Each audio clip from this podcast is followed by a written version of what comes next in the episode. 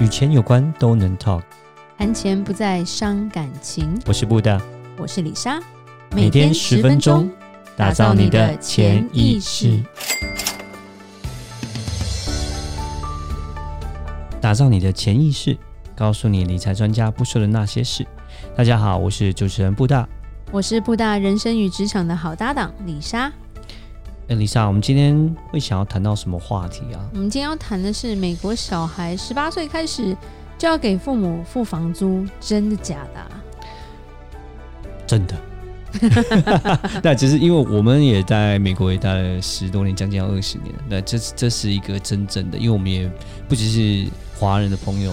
然后我们也有认识不同种族的朋友，这是真的，这是真的。其实这个事情就我觉得造成美国啃老族相对比亚洲少很多哎。嗯哼，因为他们从小就训练小孩自主性吧，就跟我们上一集讲的嘛，跟零用钱有关的话题啊。嗯哼，其实跟今天的主题也是有连带关系的。是的，我也举个例子啊，就是以前哦，就是我在呃，这是我的亲身经历的啊，我大概在呃。大概有前前份工作，对，大概将近要十年前的吧。那时候我在还在电子业的时候，对，然后呢，我有因为我的负责的领域是东岸，美国东岸领域，然后我去了印第安纳，对，然后我会有印第安纳州，对，印第安纳州，那他会有那个当地的我们叫 sales rep，就是那种代理商这样子，对，然后我们就会我就会定期的会飞过去，因为他们。跟当地人比较熟，他有一些联系，他会帮我们带生意这样子。对对，这我就飞过去会找他，然后呢跟他一起去开会啊，我，找客人。那时候他出差，我一个人带 baby 跟小孩，很辛苦。是，那对啊，那没办法，工作嘛。嗯、那那个那个代理商他是大概六十多岁，对，我记得他六十多岁，然后呃我就跟他聊天的时候他就说，哦，我的儿子住我家里。我说，哦，住你家，OK。然后他说，呀，他就付我薪水啊。对啊，就是不是付薪水，对不起，付房租。对，他就付房租。他说我的儿子就是每天他住在我家里，可是他因为十八岁以上了，所以他就是要付他房租这样子。他就说，基本上他儿子已经十八岁了，虽然他还住在家里，但是他自己就是要独立。对，那时候我一听到说，哦，蛮 surprise 哇，都已经住家里了，那哇，你连这个钱也要计较，还要叫他付钱这样子。对台湾人来说，其实就会觉得还蛮。蛮蛮震惊的，就是说你到底是有多缺钱，然后要贪小孩钱的感觉吧？对对对。不过我这边也有朋友也是这样，就是他交了一个女，就是其实是老外交了一个台湾女朋友啦，都在美国啦。嗯、是。然后后来是女生就觉得说，哎、欸，男生家蛮大的，那就住进去好了。嗯哼。结果她才发现说，父母是有跟她男朋友收房租的。那时候还吵架，就是说，哎，你父母很扯，怎么会跟你跟你计较，跟儿子计较钱啊？就是说，对他的观念，就我们台湾人观念会觉得，这样的父母好像不是好父母的感觉。是。不过就是在美国，这是真的是稀松平常哎。嗯，我想十八岁以后你就是独立的个体了。对，文化真的大部分连学费都要自己出啊。是是，我们当然有听过蛮多的，呃。同学啦，朋友啦，那尤其像是，尤其是读医生的啦、牙医的啊，基本上他们毕业出来都是背了蛮多债在身上的，就是学贷。对，学贷有些还到五十岁还在还学贷，是，是，这是真的。对，对那当然我因为我也做蛮多，就帮个人规划的时候啦，那尤其尤其是我做一些贷款的时候，是真的是有这样的一个情况，哎，感觉他还是不错，是医生，收入蛮高的。那但是我当我们坐下，我们在谈呃他的财务状况的时候，就说哦，我还有一个学贷，然后学贷其实还大概还有个四五年才会还完这样子。我说我哇，就是会很 surprise 说，就觉得说很惊讶说，诶，感觉上是一个还蛮好的职业，然后收入也还不差，但是他们真的就是很独立，呃，他们这个学费都是自己存，然后自己。就自己付的，就是不是。对，而且一开始我们会想说，是父母有多穷，你知道吗？就是说，父母是不是没有办法支撑小孩的学费，所以才需要小孩付房租，或者是小孩自己贷款念书，然后要付贷款。结果发现有些人，他们父母是律师啦、医生啦，其实都算是经济状况很好的，但是小孩还是要自己负责自己。是。那其实我觉得这件事也是有好有坏啦。对，也是中美一个很大的文化差异。是，我我我在帮客人做规划的时候，我也碰过一些呃客人是年纪比较大的，啊，大概六七十岁左右，我们在帮他做那个所谓的退休规划。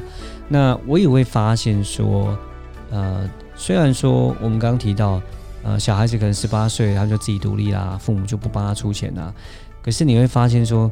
他们自己也是很照顾他们自己，就是他不会把自己的，就是他的退休是仰赖在他们自己的孩子身上，他们自己都会有一笔钱，然后呢，自己存他们自己的退休金，然后呢，就是让自己呃有自己用自己的钱来过自己的退休生活，不会让孩子是呃让让他们自己成为他们孩子的负担。对，其实美国的文化蛮有趣，就是。老人家他们会自己帮自己的未来做好打算，就在年轻的时候就做好打算。是，所以他的优点也也许也是缺点，就是大家其实都蛮独立个体的。嗯、那我觉得亚洲文化就是都缠在一起嘛，就是从呃祖祖，就是说祖父母，然后小孩，然后到孙子，大家都是这关系是蛮蛮就是。蛮蛮缠纠结在一起嘛，也应该是说三代同堂的人很多啦，大家住在同一个屋檐下也很多。是，就我有时候开玩笑说，诶、欸，在亚洲不跟子女住好像很丢脸，但是在美国跟子女住才叫丢脸，因为他们没有钱自己出去过他们的退休生活。是，不过他们的老人院这边还有老人看护这方方面是做的还是蛮不错的，就是了。对，那他们有些老人们，他们就是。呃，如果说假设他们没办法自己独立自主的时候，他们就可能会移到养老院，他们也不会说要跟孩子一起住。其实并真的是没有这样的一个传统，大部分都是分开住的。对，然后也比较放得下吧，就是说孩子长大了，他之后有自己的婚姻，有自己的呃生活，所以也比较互不干涉。但是在节日的时候，还是都会聚在一起嘛。嗯哼嗯。对，然后也是都会联系。对，那就是。我觉得这个文化上也没有说谁对谁错，对，嗯、那因为我们亚洲人本来就重感情嘛，其实讲好讲好，就我们比较重感情，而且我们比较人情味，所以有时候互相帮忙。那对我们来说，这就只是一个文化的差别。嗯、不过呢，我们觉得其实是可以找一个折中的方法的。是，小孩其实训练他的独立性本来就很重要，这是我是真的这样觉得，因为现现在这个年代妈宝。有点多，尤其是有时候我在应征新人的时候，在在在美国其实蛮有趣的。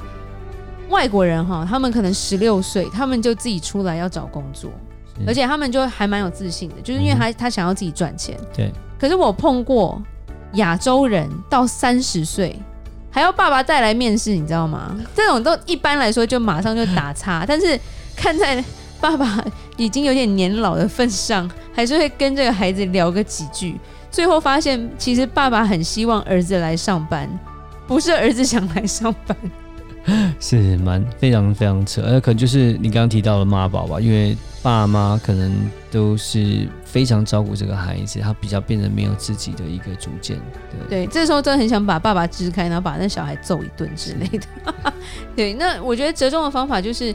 我们有孩子的，其实，在他们小时候，就像上一集有讲的一些零用钱的概念，让他们有金钱概念。嗯哼。那到十八岁或者是呃高中、大学的时候，我觉得其实鼓励孩子去打工，去外面学习一些赚钱的机会，我觉得是蛮好的。是。然后，尤其是说，像我在大学时代做过非常多的工作，我觉得这也是造就我现在。的一些小小有成就的一些过现在啦，就是说，因为我的过去接触过各种不同的人，我在餐饮店有打工过，当过家教，也有在投资公司做过，所以呃接触过不同的人，所以比较能够看到不同人的故事的时候，是。尤其是我们在做做规划的时候，比较能够站在对方的立场想，是的，对，那那也是算是认识朋友、建立人脉的一个好方法吧，是的，那孩子能够去。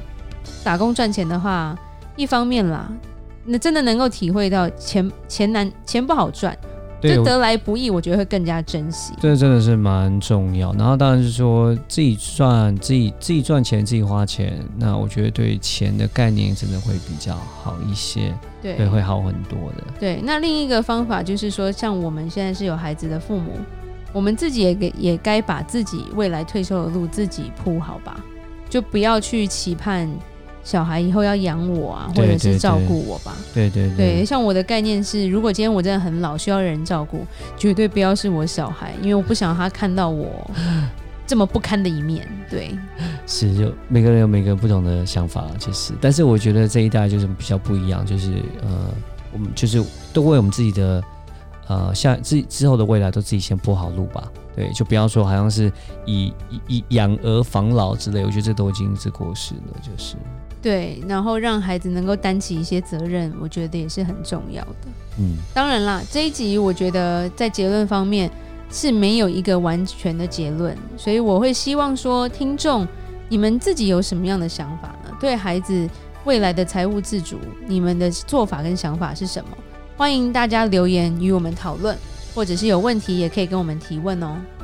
那就在这边谢谢大家收听，每周一到周五晚上七点。与你谈钱不伤感情，我是布大，我是李莎，打造你的潜意识，我们下集再见，拜拜。拜拜。